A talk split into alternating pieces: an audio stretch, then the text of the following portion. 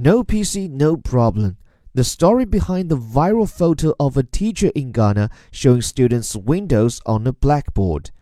There has been global applause for a teacher in Ghana who posted photos of himself drawing on a blackboard with multicolored chalk, the features of a Microsoft Word processing window.